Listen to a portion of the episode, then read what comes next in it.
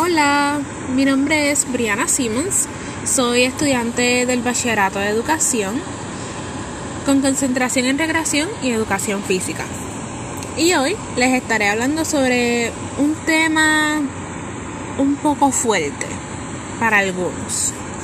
Les estaré hablando sobre el racismo en la educación desde mi experiencia como educadora, resaltando que soy una persona de color con pelo afro. Tuve la experiencia hace poco de poder ser counselor en West Virginia, un estado considerado uno de los más racistas actualmente. Y conocí y enseñé a niñas desde las edades de 6 a 15 años.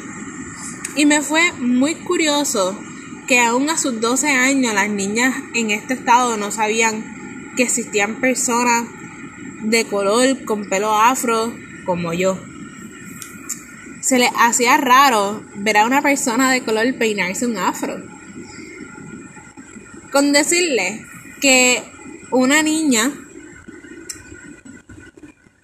una de las niñas que ya tenía sus 10 años preguntó, ¿y ese pelo se peina? Eso, ¿verdad? Me fue muy raro escucharlo. Pero claro, entendible. Ya que entendí que en su crianza no se le fomentó la educación a otras culturas o por lo menos, ¿verdad? A otros colores de piel. Resaltando en esto que ella era una persona blanca, ojos claros. Y, ¿verdad? Como educadora le expliqué cómo funciona nuestro pelo y los tratamientos que se les da para poderlo cuidar.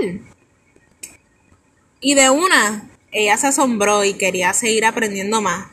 Me hacía muchas preguntas sobre mi, mi color, mi pelo, mi descendencia, eh, que de dónde vengo, que por qué soy como soy.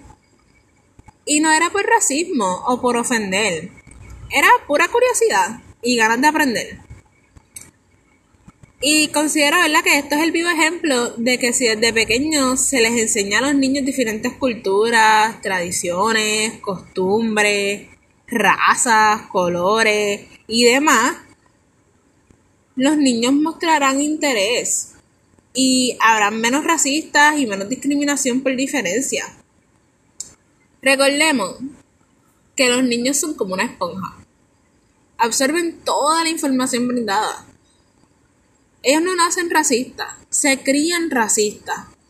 Y como deber del educador es poder sembrar ese deseo de querer aprender más. Y claro, a raíz de esto, reflexionar sobre pues lo que aprenden.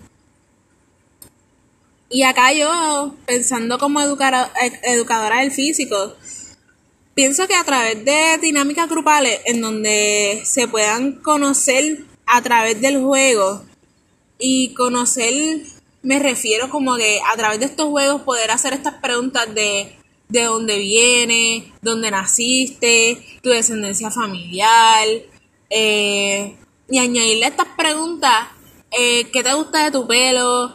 ¿Cómo te peinas? ¿Cómo, ¿Cómo te gusta peinarte? Y poder conocer ahí, ¿verdad? Un poco más sobre los, los diferentes pelos, porque por lo menos aquí en Puerto Rico, lo más que se ve son pelos lacios.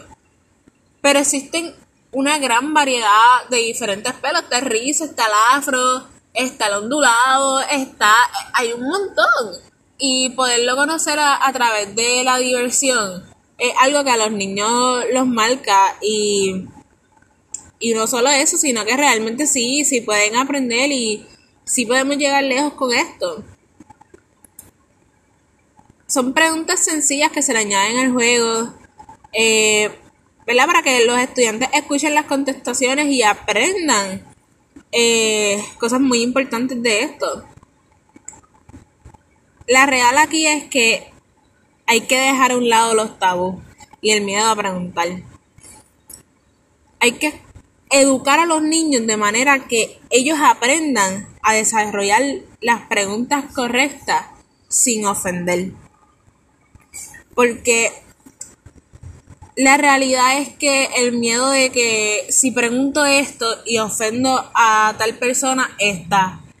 Pero les dejo con que nosotros sí podemos educar a los niños para que el día de mañana ellos pregunten sin ofender.